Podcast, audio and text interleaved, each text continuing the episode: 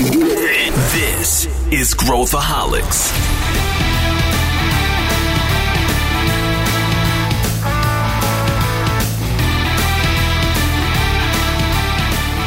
Olá pessoal, aqui é Pedro Weingärtner, sou CEO da ACE e eu sou host do Growthaholics, o nosso podcast que a gente fala sobre inovação, empreendedorismo e aborda temas de todos os lados. A gente hoje vai discutir sobre princípios, sobre valores. Quais são os seus?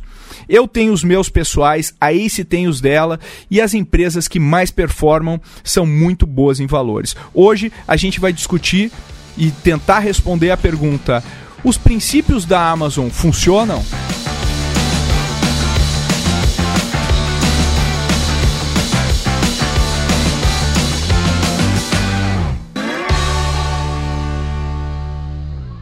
Estamos aqui com os meus colegas e amigos Sullivan Santiago. Fala galera, ouvintes, muito prazer estar aqui com vocês mais uma vez. E Luiz Gustavo Lima. Fala galera, ouvintes, é muito prazer estar aqui com vocês. Nossa, vocês, vocês estão bastante originais hoje. Prazer discutir esse tema que a gente gosta tanto, que são valores, princípios, coisas que determinam nossos comportamentos. Na era que a gente vive, na era após a vantagem competitiva sustentável, vivemos no fim da vantagem competitiva sustentável, onde não adianta mais eu pensar em tecnologia, eu pensar em produto. É, o que me diferencia de fato, uh, ou que dura, é a minha cultura, são os meus comportamentos, são os meus valores, é a minha marca. E é sobre isso que a gente quer falar hoje. Essa empresa que hoje é um, é um ícone global, é um ícone global em vários temas. Sem dúvida, no varejo reinventou a maneira como a gente compra, a maneira como a gente entende uh, as compras online, estendeu isso para muitas outras coisas, serviços como o AWS, o Amazon Web Services, que hoje já é um dos serviços uh, líderes no mercado e responsável por um, um, um, uma fatia grande do faturamento da empresa.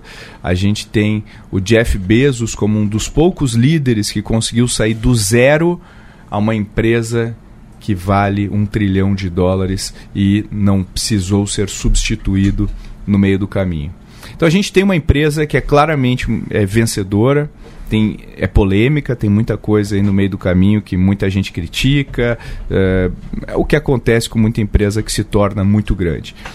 Mas hoje a gente queria falar um tema que a gente costuma abordar bastante dentro da ACE, que é o tema dos valores, dos princípios que a Amazon usa uh, como, como norteadores do comportamento das, dos seus executivos, da sua equipe. Então a gente vai discutir hoje os princípios da Amazon. Eu queria começar com o meu amigo Luiz Gustavo, Luiz Gustavo Lima, o LG, falando um pouco sobre quais são esses princípios. A gente, a gente combinou um pouco o jogo antes da gente ler todos os princípios e cada um de nós, interessante, olha que curioso, cada um de nós selecionou aqueles que tinha como favoritos e nenhum bateu. Nenhum bateu. A gente conseguiu, não foi, não foi montado. A gente realmente acredita, gosta de princípios diferentes aqui da Amazon. Então, Vamos começar lendo todos eles, LG, e depois Vamos. a gente mergulha em cada um dos princípios. E esses princípios, só para todo mundo saber, vão estar tá nos show notes, aí tem, tem tem artigos e etc. sobre eles, mas estão no site. Se você pesquisar, está no site da Amazon. Eles são amplamente divulgados aí em tudo que é lugar. E, e, e a gente vai falar um pouquinho sobre o que, que são, quais são eles, LG? Vamos lá, para quem está ouvindo e, nunca tinha é, tido ideia, né, sido apresentado aos princípios, entrevistas do Jeff Bezos e, e a, no próprio site da Amazon eles falam que eles usam os princípios no dia a dia desde discutir ideias para novos projetos até a melhor abordagem para resolver problemas. Então, os princípios eles passam por várias, várias áreas né, de valor e crenças e tudo mais. Então, são 14. Obsessão pelo cliente, mentalidade de dono, inventar e simplificar, estar certo e muito, aprender e ser, ser curioso, contratar e desenvolver os melhores, insistir nos mais altos padrões, pensar grande, ter iniciativa, frugalidade, ganhar a confiança, mergulhar fundo, ser firme, discordar e se comprometer e entregar resultados. Esses são os 14, Pedro. Legal. Vamos, come vamos começar aqui com o nosso amigo Sullivan Santiago, na nossa discussão. Sullivan, desses aí, você talvez tenha sido mais rápido a escolher os que você mais gosta. Quais são os seus favoritos e por que, Sullivan Santiago? Muito bem, de forma direta, simples, é estar certo e muito. O que parece ser um pouco arrogante, mas é isso, né? Insistir nos mais altos padrões e pensar grande. Esses são os três que eu escolhi. Agora, quando eu olho os que eu escolhi, tem muito a ver com o Ray Dalio. Então, eu, todo mundo sabe na Ace que eu sou um grande fã, grande fã. do Ray Dalio, do livro Princípio dele, né? Princípios, em inglês Principles. É, eu gosto de entender assim, né? Primeiro, o que são princípios ou o que são valores. Isso são duas coisas que se confundem muito dentro das empresas, mas basicamente princípios, pelo menos na, na visão aqui do Ray Dalio, é, é, de simplificar, são verdades fundamentais que vão nortear suas decisões e, e, que montam seus sistemas de crença, né? Então, é, princípios geralmente são universais, ele tem que se aplicar para todo mundo, independente do seu valor individual. É, isso é interessante quando a gente fala princípios, né? Bom, eu escolhi esses três é, e a gente pode ir comentando cada um aqui, né? Vamos começar pelo primeiro, que é estar certo e muito. Aqui tem um ponto que é implícito, que você estar certo sempre é uma falácia. Porque você certamente vai errar, nem sempre você tem todos as, os dados na sua mão, algumas vezes você vai ter que ter o seu gut feeling para tomar suas decisões, etc. Mas o que quer dizer em estar certo e muito é o processo de ok, eu preciso tomar uma decisão que é importante e eu sei que as, a, as melhores respostas não estão na minha cabeça, estão na cabeça de outras pessoas. Como eu coloco isso para ser criticado a tal ponto de eu refletir se eu tenho todas as informações para tomar a melhor decisão. Então, quando fala estar certo em muito, é porque com o tempo, olhando essa máquina de cima, de você recebendo né, múltiplos olhares e feedbacks sobre um tema, você começa a interar e melhorar suas decisões ao longo do tempo. Então, então, acho que está certo e muito é assim, é bem legal essa ótica e o ponto de vista que eles dão. É, o que ele fala é basicamente que os líderes, eles vão. Uh, como eles vão ser submetidos a esse esse monte de feedback, dados e etc., ao longo do tempo eles vão conseguindo desenvolver esse skill de, de ter um julgamento melhor sobre, sobre tomar melhores decisões. Uhum. É, eu estava até no caminho uh, ah, para cá, eu estava ouvindo uma entrevista do Jeff Bezos, né? Uh, e aí ele falava o seguinte: é, como um executivo sênior na Amazon, eu preciso tomar várias decisões. E eu não posso me dar ao luxo de tomar essas decisões erradas. Então eu escolho tomar poucas decisões, mas pouca, as poucas que eu tomo no dia eu tento ser o mais assertivo possível. Porque não adianta. Isso você não faz volume, né? Não adianta você fazer volume com decisão errada, que isso vai te levar é. só para um lugar muito ruim. Então é, é bem interessante esse ponto de vista. E quais são os outros dois, só para a gente. Muito bem. Aí o próximo é insistir, insistir nos mais altos padrões. É, e isso, sabe o que é interessante? Quando você ah, vai ver os comentários de como é trabalhar na Amazon a principal uh, questão e, e, dilema do pessoal é assim: é uma ótima empresa, mas eu não aguento os padrões, não aguento ser esticado o tempo inteiro, eu não aguento ter que ser exigido o meu, a minha última performance, não, sabe? E, e eu vejo que a Amazon ela espreme mesmo as pessoas para obter o melhor, né? É insistir nos mais altos padrões é isso. E quando você insiste nos mais altos pa nos padrões, isso, isso quer dizer que você não pode focar no óbvio que já foi criado. E aí pensar além e, e estar além requer um, sabe, uma dedicação que é, que é extra e nem todo mundo suporta, né? É, é por isso que a gente não tem atletas que quebram recorde um atrás do outro. São alguns que vão quebrando, porque esses vão além. Eles falam, ok, eu estou entendendo que isso foi um recorde, mas agora eu vou quebrar e vou tentar fazer o impossível. Então, insistir nos mais altos padrões. E é esse tem a, tem a ver com o nosso valor na ACE, né? Que é ser o melhor do mundo, que, que, que o LG eh, também vai falar, mas E a gente tem, eu me lembro lá no texto nosso, do, do- quando a gente escreve o nosso valor, tem é, é, é, padrões de, não realistas né, de qualidade. Uhum. Quer dizer, a gente est- está constantemente com a corda esticada para a gente se puxar sempre para fazer o melhor. E isso é legal porque, em relação à percepção dos, dos colaboradores da Amazon, a gente tem também no nosso time, né? O que a gente chama de Acers. A galera que é nova, que entra na empresa e passa 3, 4, 5, 6 meses, eles sempre destacam isso nas reuniões. Como é verdade, como é natural pra gente buscar fazer o melhor, estudar, trocar ideias, sugerir livros. Só aqui no podcast a gente já su- sugeriu centenas de livros, né, Rê? Só, só nos notes dos últimos podcasts a gente tem uma descrição enorme de livros lá.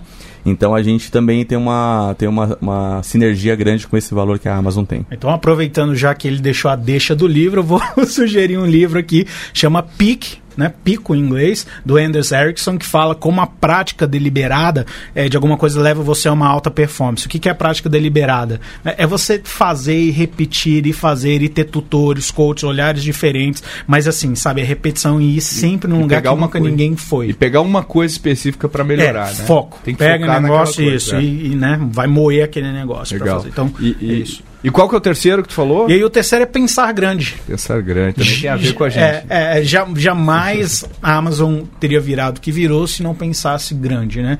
E aí que puxa outras. É, aqui como o LG vai trazer alguns como obsessão pelo cliente é, é pensar grande mas, mas é interessante desde quando você vê ele fazendo por exemplo a aquisição do Washington Post The Washington Post é, do jornal americano ou mesmo do Whole Foods da, né, da, da, da- daquela cadeia de, de comidas orgânicas e tudo mais o quanto ele pensa em, em fazer esses negócios serem assim gigantescos. Então qu- quando eu olho por exemplo o The Washington Post que quando ele comprou é, acho que 2013 2014 ele estavam assim decrescendo o mercado quem em sã consciência compraria uma empresa de mídia de jornal tradicional e, e ele hoje ele faz uma empresa que é totalmente lucrativa e, e crescente então põe um olhar de como ele pensa grande como ele dá o twist nas coisas né É, e de novo é, pensar grande também requer tomar riscos e é por isso que a gente vai ver vários outros princípios aqui correlacionados nisso. Né? Pensar grande não é fácil, é, principalmente porque, de novo, você tem que é, sair do óbvio, você tem que é, tomar mais riscos, às vezes você tem que. Não, você não tem dados para tomar certas decisões. Eu acho que isso é, é algo interessante, porque, pelo menos é o que Jeff Bezos fala, ele não toma, por incrível que pareça, as pessoas acham que por ele ter um, um background de engenheiro, que ele sempre toma as decisões baseados, baseado em, em números, Números. a verdade é que a maioria das mais críticas que ele tomou foi no feeling, no empreendedor. "Cara, eu acho que é números- por aqui. Os números mostravam que não era bom ele tomar essa decisão. É, agora o que ele faz é tracking, ele acompanha. Ok, agora vamos acompanhar de perto, já que a gente não tem clareza sobre isso, né? Então, ah, por exemplo, imagina a decisão de fazer um Amazon Prime que é literalmente entrega. É, assim, à vontade. É, Loucura, é né? loucura, Loucura. isso. Então, é, olha só, quando você tem um, um- um- Pensa assim, se você for abrir um restaurante, um buffet gratuito de comida, quem são as pessoas que vão vir imediatamente? Os que estão com mais fome. e é o que vai acontecer se a Amazon fizer- fizesse isso. Né? Na, na prática, o Amazon Prime ele ia trazer as pessoas que mais compravam. É. E o risco de pegar e. Eu acho que esse é o caminho. Vamos lá, vamos fazer, entendeu? É, É. E, e para quem ouviu um barulho aqui, que eu dei um soco na mão, porque eu tô interagindo aqui, né? Mas- mas- mas fala aí, e, e antes do Amazon Prime, se você falasse, não, eu vou cobrar dos meus melhores clientes um FII mensal para eles ficarem mais fiéis ainda. É, e aí hoje em dia tá todo mundo é Happy Prime, é não sei, todo mundo criou conta Prime É. e é, o óbvio é o óbvio só é óbvio no retrovisor. Pra frente nunca é óbvio. É. É, E É. aí acho que isso que a Amazon faz, né? O botão de one click shop, né? O cara comprar com um clique, o Amazon Prime, são várias coisas que mudaram a cara do varejo e foi baseado nessa ousadia, nesse pensamento grande. E eu acho que também no, no Pensar Grande, eu acho, Pedro, agora eu realmente acho, não lembro. É no seu livro que você cita o caso da AWS. Uhum. Porque, pra mim, essa é uma grande disrupção de pensar grande que é no segmento grandeza. Porque a, a história da Amazon no início se confunde com ser o, o maior varejista do, Brasil, do mundo, Brasil, ó, do mundo, vendendo livros, né? E na cabeça dele nunca foi só livros. E quando eu li a questão da AWS, para mim foi um- abriu muito porque hoje Google, Oracle, Amazon, todos eles buscam um mercado que não existia, que era o mercado da cloud da AWS, né? É isso aí. É isso aí. É, e foi um mercado que eles navegaram por muito tempo sem concorrência. Sete anos É isso aí. sem concorrência. Imagina, o Oceano Esse Azul é o- que a gente falou é, aqui uma é, vez. Esse é o ponto quando você pensa é, grande fora da caixa, o que, que você consegue atingir. Né? E eu acho que para encerrar, acho que eh, pensar grande, como o Sully disse no início, ele é muito bonito e ele é romântico. E ele é difícil na prática, porque quem está operando, está no dia a dia na prática, você se depara com situações, com a operação, com o tático, que te colocam em dúvidas muitas vezes, te colocam em xeque muitas vezes, te colocam em riscos muitas vezes, que limita o próprio cognitivo seu de expandir, de seguir adiante, sabe? Então, o desafio aqui, e por isso que o Jeff Bezos é o que é, porque ele é um cara que ele, se, ele conseguiu ser o, o múltiplo empreendedor, né? Ele, ele tem um olhar de verdade diferente. E eu acho interessante aqui quando o cara fala tem pensar grande, quando eles escrevem, eles falam pensar pequeno é uma profecia autorrealizável.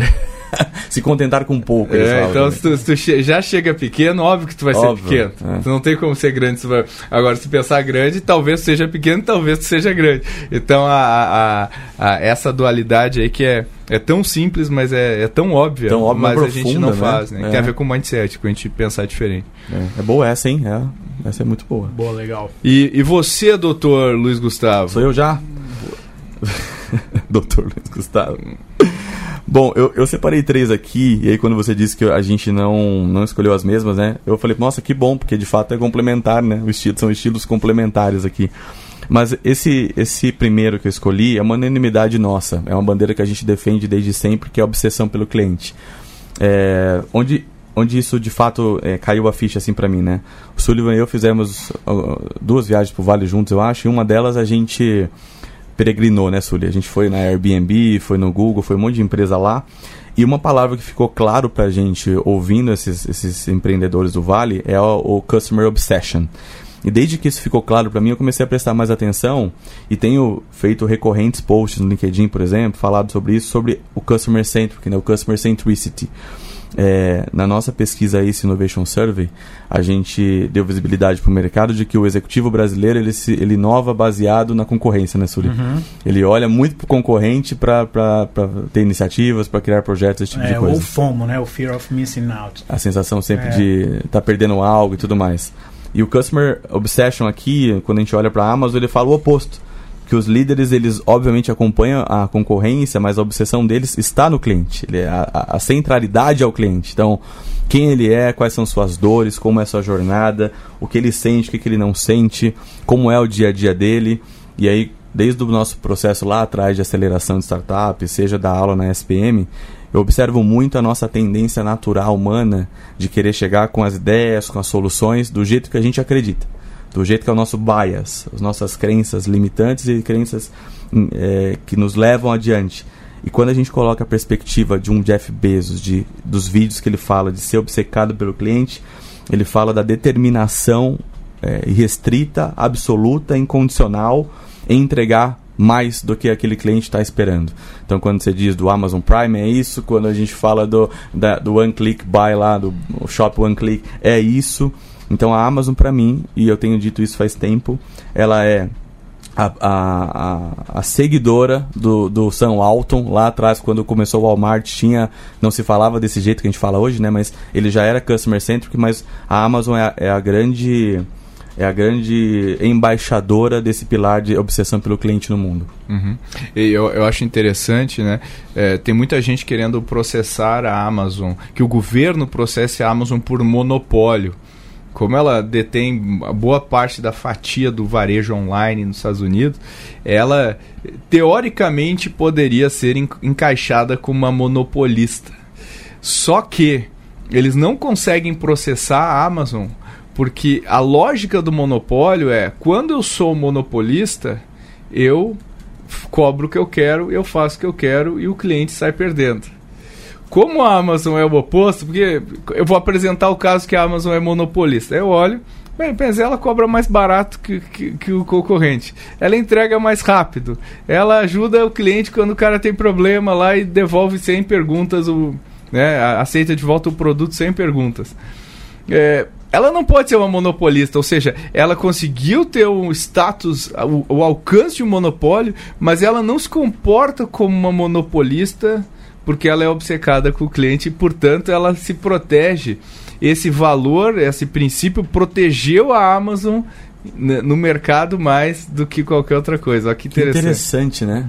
Não, te ouvindo agora, eu falei, cara, que interessante a perspectiva, porque é uma. É, é um, é um, é um quase que uma agressão mental para o modelo tradicional. É. Porque é. se ele tem todas as condições para meio que determinar preço, por exemplo, ele não faz. E ele não faz por quê? Porque o princípio dele é ser o melhor do mundo, nesse caso, né, Sullivan? Para o cliente. É isso aí. É, é, um, é um trick, né? É um trick, é um trick. Muito bem. Nossa, eu adoro esse. É, mentalidade de dono. Esse eu gosto muito. Quer falar, Pedro? Você ia falar alguma coisa? Não, não, não vai não. lá, vai. Mentalidade de dono, para mim, ele está associado com muitas coisas. Desde a atitude empreendedora, que eu sempre digo que um dentista que está ouvindo a gente pode ter atitude empreendedora, a, a pessoa que nos ajuda em casa, a, o, o camelô tem atitude empreendedora pra caramba, o executivo. A mentalidade de dono, ela não se restringe, ela não está restrita ao cargo que você ocupa ou quem você é está relacionada com a sua atitude, o seu comportamento diante das situações, né? E aí tem uma uma puxada que eu trago aqui para o nosso dia a dia na ACE, que a gente fala muito, o Pedro fala muito, que é o Extreme Ownership. É você ter ownership, liderança situacional, independente se você é a melhor pessoa para tomar aquela decisão naquele momento. Mas se você está ali, diante dela, uhum. com mentalidade de dono, tome baseado nas melhores informações que você tiver. A Amazon até fala ali, né, quando ela escreve esse valor, fala assim: nunca diga esse não é o meu trabalho. Sensacional, né?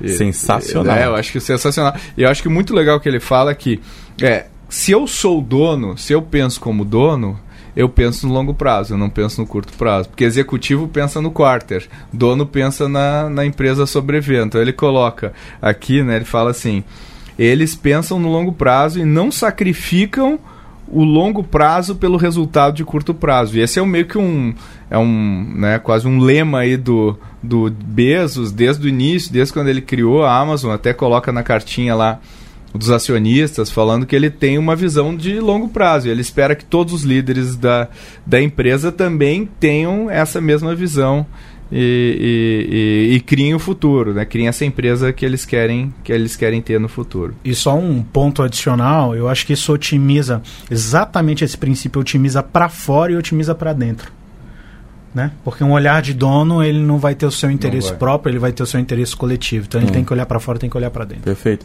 E da mesma forma que a gente falou dos outros, esse daqui também é mais um daqueles que se você prestar atenção ou, ou gosta um pouco do mundo corporativo, de negócio e tal, ele faz muitos anos que ele é dito, né? Ele, ele é abordado em livros, em jornais, revistas há muitos anos. O desafio aqui é praticar de verdade quando a gente. Eu ia falar, Suri? Não, porque é isso, né? É, é, o olhar de dono sem autonomia, é. por exemplo. Né? É o olhar de dono pensando no bônus, por exemplo, né? Hum. Não, estou sendo dono aqui, claro que tá. Dono do seu bônus, né? eu, eu quero que a perspectiva esteja no todo. Quem é o todo? Toda a empresa. Cara, se eu, se eu sou ace, eu tenho que tomar a melhor decisão para ace. By the way, se é bom para mim, é bom para empresa, lindo. Agora, só bom para mim não é bom para empresa, não lindo. Então, a perspectiva de dono, ela, ela, ela, ela se beneficia o todo, o bem comum. Então, esses dias eu almocei com a Lu, Luciana Camargo, que ela é VP de RH para América Latina da IBM. E ela estava me falando que a IBM, se a gente for considerar, é uma das primeiras startups do mundo, né? se é tornou o, o, que é porque ela começou como tecnologia no Vale e tal. E ela falou assim: a gente entendeu lá na IBM que a gente precisa de gente com mindset empreendedor, com mindset de dono. Então, se uma empresa como essa está com esse discurso, é sinal de que entrando numa nova década agora, 2020, a, o tom das empresas vai ser a gente precisa que desde o tesouro, da tesouraria até o jurídico, comercial, marketing, precisa olhar com perspectiva de dono. Legal. E, e, e o último? Último. Frugalidade. Frugalidade. que é uma palavra. É, rebuscada. Rebuscada. se, se Mário Sérgio Cortella tivesse aqui, ele falaria frugalidade, que vem do Azteca frugal e tal. Mas basicamente é fazer mais com menos, que é exatamente o tom, a perspectiva, o racional de você empreender. E eu quero associar aqui com uma outra com outro dado, que é um dado que eu não lembro agora se foi da Harvard ou se foi do New York Times, mas de uma pesquisa que mostra que se você quer promover a criatividade e inovação da empresa, tire os recursos. É isso aí. tire. Total, cara. Eu acho que menos recursos faz a gente inovar mais. E eles até falam aqui, né? Frugalidade alavanca a inovação, assim como qualquer outra restrição. É, um, uma, uma das únicas maneiras de conseguir sair da caixinha é inventar a forma de sair da caixinha. Perfeito. Então ele coloca muito isso, e eu acredito muito nisso, né? E outro ponto que ele coloca é a gente não coloca dinheiro em coisas que não importam para o cliente. Então isso, o conceito de fruga- frugalidade para ele é concentra todos os recursos no cliente. Tudo, todo o resto é, é supérfluo. Então ele tem até aquilo que a gente fala simbolicamente dele, os caras sentam em, em- também vem um pouco do Sam É, mas Walton. conta, mas conta. Essa Também é vem do Sam Walton, também vem do Walmart essa frugalidade, os executivos não viajarem classe executiva. É, bem lembrado. E dormir junto nos hotéis de beira de estrada para né, pra visitar cliente. Que é o cara vai lá, compra portas lá na Home Depot e transforma a porta em mesa. e até hoje eles, eles, eles fazem isso para mostrar o recado É um sinal, de que a né? gente não gasta coisa que não é Perfeito. relevante para o cliente. Símbolo. É um símbolo do- de algo muito maior, né? Não, e, e partindo do princípio que o business é um business de margem, né? porque há fornecedores no longo do caminho, então o valor é quem é, é o quanto você consegue colocar de menor preço na ponta para o cliente, frugalidade é essencial. Né? É isso aí. É isso aí. Ainda aí. mais quando eu olho para o mercado digital. Olhando a Amazon, é, onde ela se inspira muito né, no, no Walmart, do, de preços baixos e tudo mais, é, mas a- o mundo da internet é um mar, né? Não tem como comparar lojas físicas com lojas online. Então ele está numa competição muito mais a- Gigante. é, muito mais acirrada. Muito mais acirrada. Não. E aí, para encerrar esse ponto, então, acabei de pensar nisso que os empreendedores, a gente convive tanto com eles, né, executivos por conta do Cortex, é, a nossa tendência natural também é falar assim, preciso de investimento, preciso de dinheiro, enche aqui o caixa da empresa. Claro que a gente sabe que isso é importante, sem isso a gente não consegue fazer muitas coisas, mas a essência da frugalidade é se proporcione, né, viva a escassez e transforme esse cenário em algo, é, potencialize esse cenário com criatividade e inovação. É, eu, eu, eu, acredito muito nisso. Eu acho que time, até já escrevi sobre isso. Time pequeno inova, time enxuto inova, pouco recurso inova. E ele fala, e aqui no texto ele fala, né, que é, não tem ponto extra por headcount, tamanho de orçamento ou, ou despesa fixa. Olha que interessante, porque isso é um bom ponto também, Pedro. É. Naturalmente, no mundo corporativo, principalmente, é não, a gente está crescendo, a área agora adquiriu 15 pessoas Olha a novas. nossa área de inovação, Olha- tem 600 pessoas trabalhando. O que, que você fez? O que, que você entregou de valor para o cliente? O que, que, que, que você realmente colocou no mercado de novo? Olha como é sério É isso, muito né? contrassenso. né? Olha só. É. Vamos lá, agora os seus, Pedro. Quais são os, Os seus meus, três? os meus. Eu vou precisar de uma cola aqui do Suliman, que eu tô com eles em inglês aqui, só para padronizar. Aqui, obrigado, Suliman. Obrigado. Aqui com o seu Mac. Nossa, tô com um Mac aqui na mão, gente. Eu não, eu tenho um PC. Eu, eu como uma pessoa frugal, sou- não tenho esse tipo de computador. Eu tenho medo de quebrar só de tocar É, nele. mas a frugalidade depende do- de onde você está. No, no Verdade. caso, a frugalidade eu estava comprando mais barato. Boa, É, boa, Suliman, boa perspectiva, Suliman. Bom, então eles têm aqui, tem três valores, três princípios que eu acho que são muito legais, que eu, que eu, que eu gosto muito. Primeiro, olha só, tudo que a gente falou tem um princípio de entregar resultado. Por mais que a gente fale, ah, a gente quer inovar, queremos mudar o mundo e tal, se você não entregar resultado consistentemente, você não vai conseguir fazer nada. Então eu acho que ele coloca isso e ele e eu acho muito legal assim que ele fala é, os líderes focam né, nos, nos inputs fundamentais dos seus negócios e entregam eles com a qualidade e, e no tempo necessário. né? apesar de desafios, eles eh, né, fala, rise to the occasion, né? eles, eles se, se levantam e, e nunca se eh, Acomodam. Nunca se acomodam. Eu acho que essa, essa visão eu acho que é muito legal. A gente fala todas essas coisas, obsessão com o cliente e tudo mais.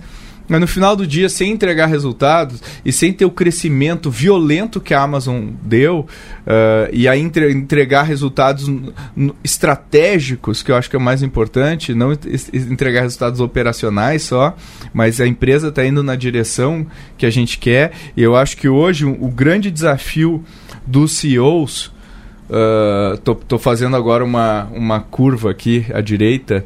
Uh, quando a gente fala das grandes companhias, várias das grandes companhias estão uh, tão bem em termos de caixa, de crescimento, lucram. E, e aí você fala para um CEO desse que está entregando consistentemente resultado quarter a quarter e falar, legal, isso é um tipo de resultado, é o resultado operacional da empresa. Agora, resultado estratégico, que é o resultado da inovação, que é o resultado da gente ir para a direção não óbvia que a gente deveria ir, é muito difícil tomar esse tipo de decisão. E aí, muitas vezes, um líder fundador como o Jeff Bezos consegue levar a empresa para caminhos não óbvios e, e fazer todo mundo se energizar em cima disso. Então, esse é um grande desafio uh, de gestão. O outro que eu adoro, talvez seja o meu favorito de todos, é, que é ser firme, discordar e se comprometer, né? Que é o disagree and commit, que a gente costuma dizer. Que acho que é muito legal. É, e ele fala assim: todo mundo tem que discordar e questionar e desafiar. Eu acho que mais do que discordar, eu acho que é, às vezes eu estou nas mídias sociais e aí alguém faz um comentário assim: discordo. E, Só e acabou. acabou. Fim. Não, o cara fim. acorda. Discordo, fim. É, o cara acorda de manhã, lê um post e ele para para escrever discordo. A minha opinião é tão importante para o mundo que eu devo registrar que eu discordo desse negócio. Então não adianta só discordar. Você tem que desafiar a visão do outro. E desafiar a visão do outro é colocar uma, uma lógica que o outro não pensou, é colocar fatos novos, é desafiar. A gente está numa era do pós-debate. A gente não tem mais debates, agora a gente tem brigas e, e discussões. E, e, e, eu acho que isso é muito legal, essa cultura que acho que o Ray Dalio prega bastante também, né, Sully, no, lá na, na, na, Bridgewater, de, de realmente desafiar o, o, que, o que você acredita. E, e eu acho que existe uma. A segunda parte, que é o disagree and commit, que é, que é basicamente legal. Eu não concordo contigo, LG. Não concordo com Sullivan, mas, uh, mas, cara, se vocês acham que esse é o caminho, disagree and commit. Eu discordo de vocês, mas eu agora, a partir de agora, eu não vou ser o cara que vai falar, eu te disse. Hum, eu, eu avisei. Eu avisei é, que avisei. É muita resiliência é profissional, né? É. E, e, e, eu acho que ser humilde, né? E, e ter um, um um ego que, que, que não vai ser ferido a ponto de estragar a relação, né? Exato. né? Esse é um ponto eu que muitas vezes tem que engolir complexo. o seu ego por isso. Sim, tem que engolir. Tem que engolir. Sim, sim. E eles falam aqui, ó, eles falam, é, eles não Uh, uh, uh, não, não, sacrificam o, a, a questão que eles estão discutindo pela coesão social. Ou seja, não é, ele não se dá pelo que o bom senso do time está dizendo Exatamente. Ali. Ele está falando, cara, eu mesmo que, que eu tenha problemas aqui, que a gente discuta e discorde, a gente vai tomar uma decisão que às vezes é não óbvia e não é consensual em alguns casos.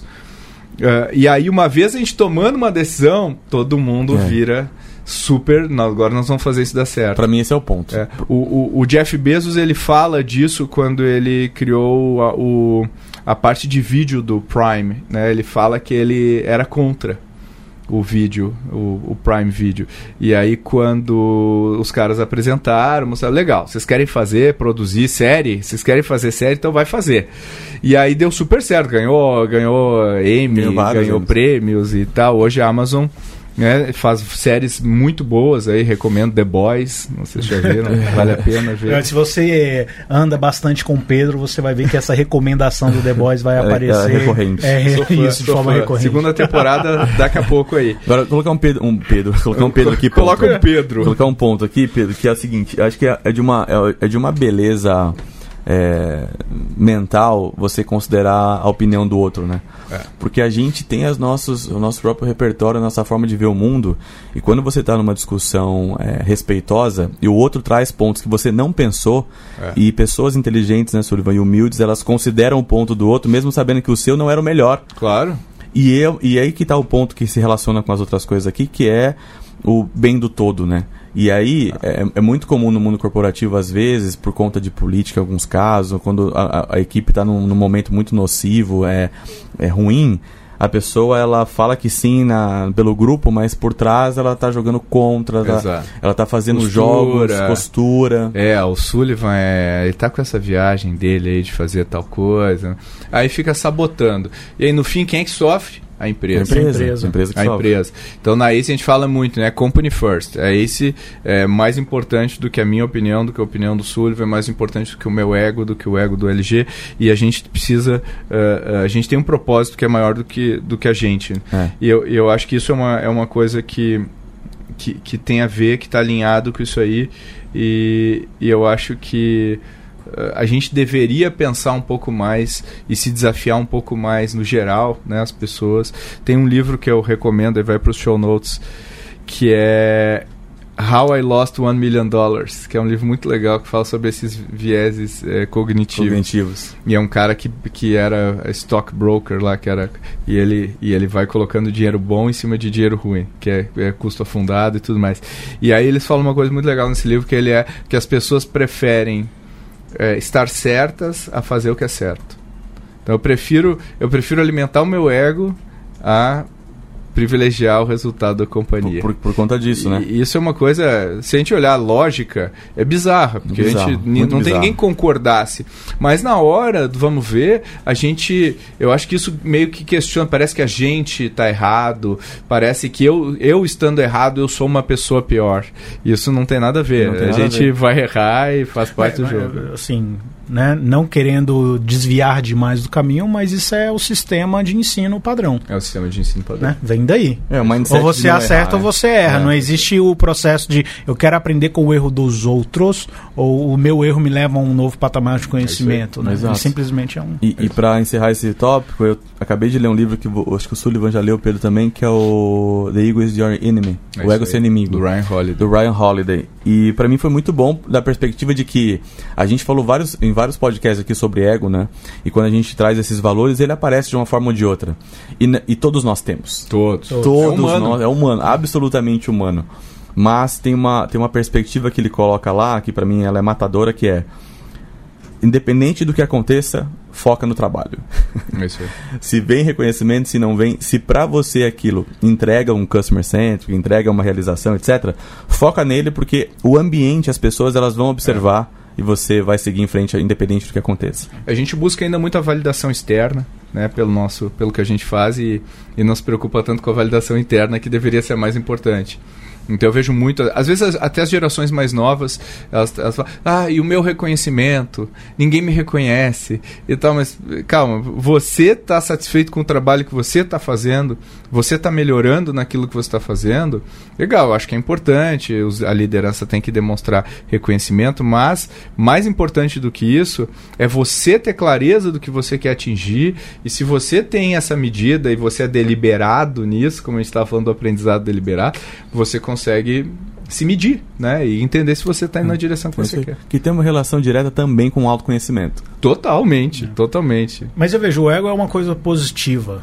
É, é necessário você ter, traz autoconfiança e tudo mais.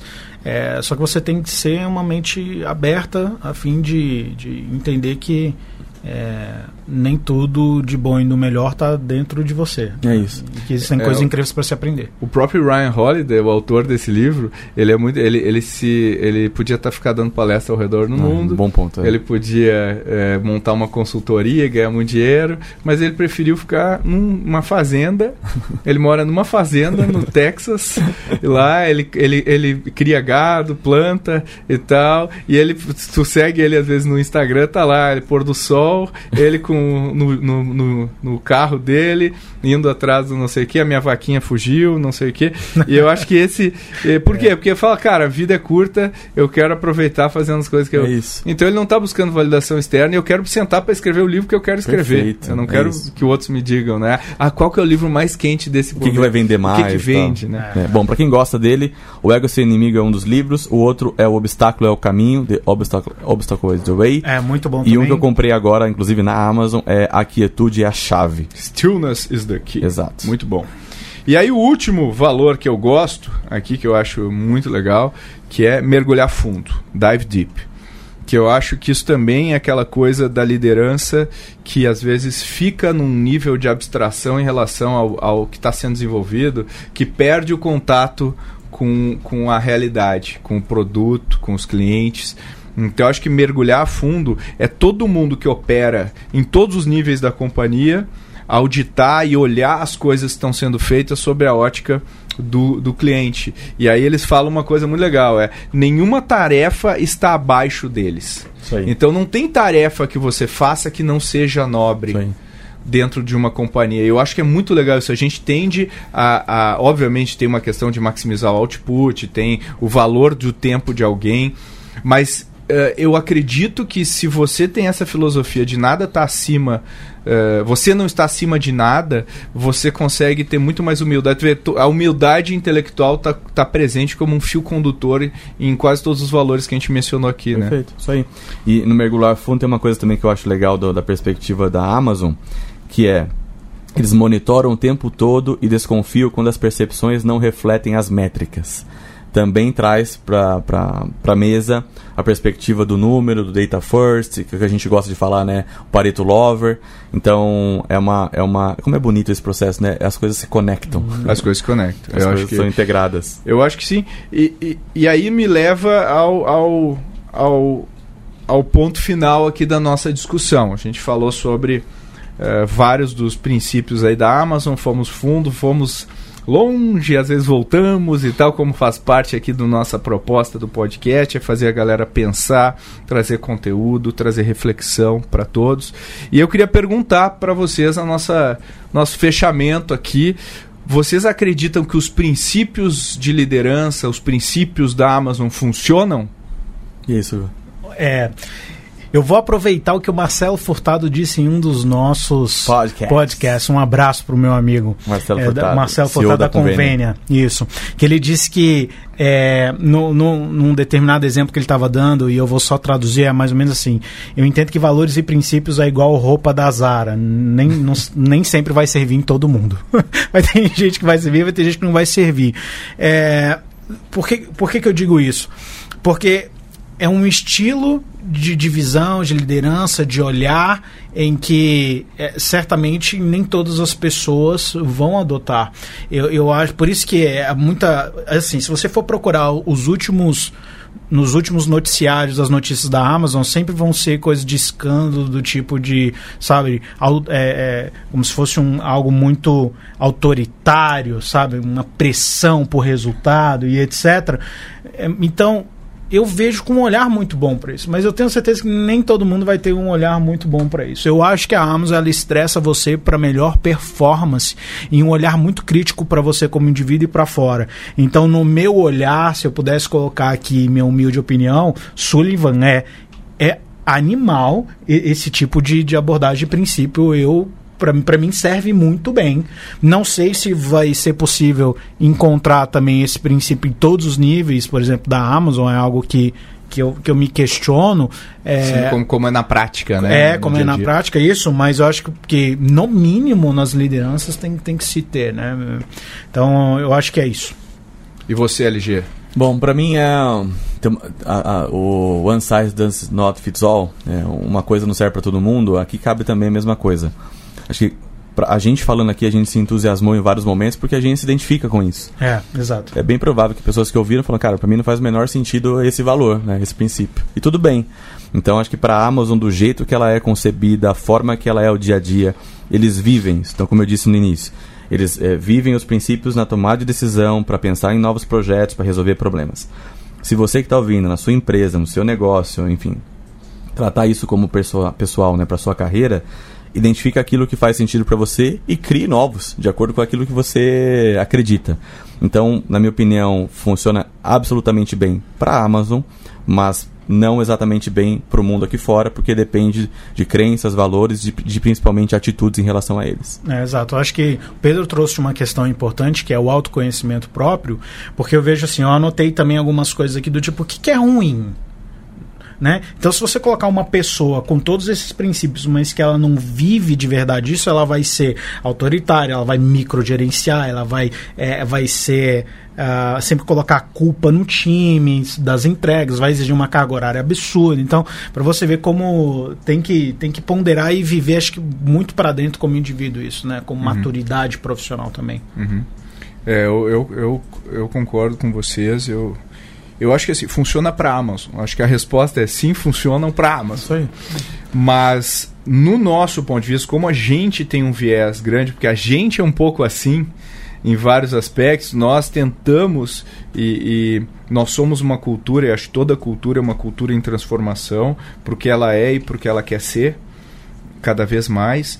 Eu acredito que é, por uma cultura mais analítica, mais voltada para o resultado, mais voltada para a inovação, uh, mais voltada para pensar grande. Se você pensa, eu acho que ela vem junto, né? Se você for pegar culturas como uma Ambev, por exemplo, da vida, que pensa grande que também. Fala de pensar grande. E, né? e executa de um jeito bastante uh, agressivo, pode ser controverso de um lado ou de outro, mas o ponto é os teus princípios eles são, são, são ferramentas para que as empresas atinjam os seus resultados, né? De, ou, ou, ou, ou que, ou que uh, se perpetuem ou que impactem o que querem impactar no mundo. Então acho que funciona, acho que tem muita coisa lá dentro dos princípios da Amazon que são interessantes, que a gente deveria olhar com cuidado, a gente deveria olhar com carinho, porque acho que tem aprendizado pra gente ali, tem muita sabedoria e sabedoria das trincheiras, que são as melhores, os melhores ensinamentos, né? aquela sabedoria teórica, a sabedoria da trincheira e a sabedoria do que funciona e não aquela do que a gente, gost, do que a gente gostaria que funcionasse. Então acho que funcionam sim para a Amazon e acho que o mais importante do que, os, do, do, do que ter os princípios da Amazon é ter princípios claros. Todo, todo negócio deveria ter e segui-los. Tem o livro novo do Ben Horowitz, que é o What You Do Is Who You Are, Exato. que ele fala justamente sobre cultura. E ele fala que basicamente cultura é o que as pessoas fazem. Então, qual que é a cultura da sua empresa? Como que você está organizado hoje? O que, que você pode mudar? Como que você mudaria a sua cultura como líder na direção do que você quer realizar? Isso é um, um, uma reflexão que a gente deixa aqui e a gente vai encerrando o nosso podcast de hoje, o nosso Growthaholics de hoje. E eu queria agradecer, aqui acabamos agora, todo mundo refletindo, o Sullivan olhando para cima, o, o, LG ligando pro, pro tio dele. Enfim, tá um negócio super contemplativo aqui. E eu queria agradecer a participação de vocês dois. Obrigado, Sully. Pedro. Obrigado. É sempre um prazer estar aqui com vocês. Muito e obrigado. Luiz Gustavo Lima, valeu pela sua obrigado. participação. E obrigado, ouvintes do Growthaholics. Como sempre, agradeço muito a audiência de vocês. Tenho recebido muitos feedbacks, e-mails, comentários nos, nas postagens da ACE, no meu pessoal, e eu fico muito feliz que a gente esteja conseguindo propagar não só os conhecimentos que a gente acha interessantes, mas fazer as pessoas refletirem, fazer trazer pontos de vista não óbvios. Se você gosta dos conteúdos do Growthaholics, tanto do newsletter, se você não sabe, a gente tem um newsletter que vai toda semana. Você pode assinar em Growthaholics eh, no, no site. Se você botar assinar Growthaholics no, no Google, você vai achar uma página para assinar. Ou se você entrar na, no site da Ace, acestartups.com.br, eh, você pode assinar. Ou assinar também o nosso podcast, recomendar para seus amigos, amigas, conhecidos, conhecidas, comentar nas mídias sociais, do LinkedIn, no Instagram, uh, e a gente vai adorar responder cada um dos comentários. Valeu e até a próxima, galera!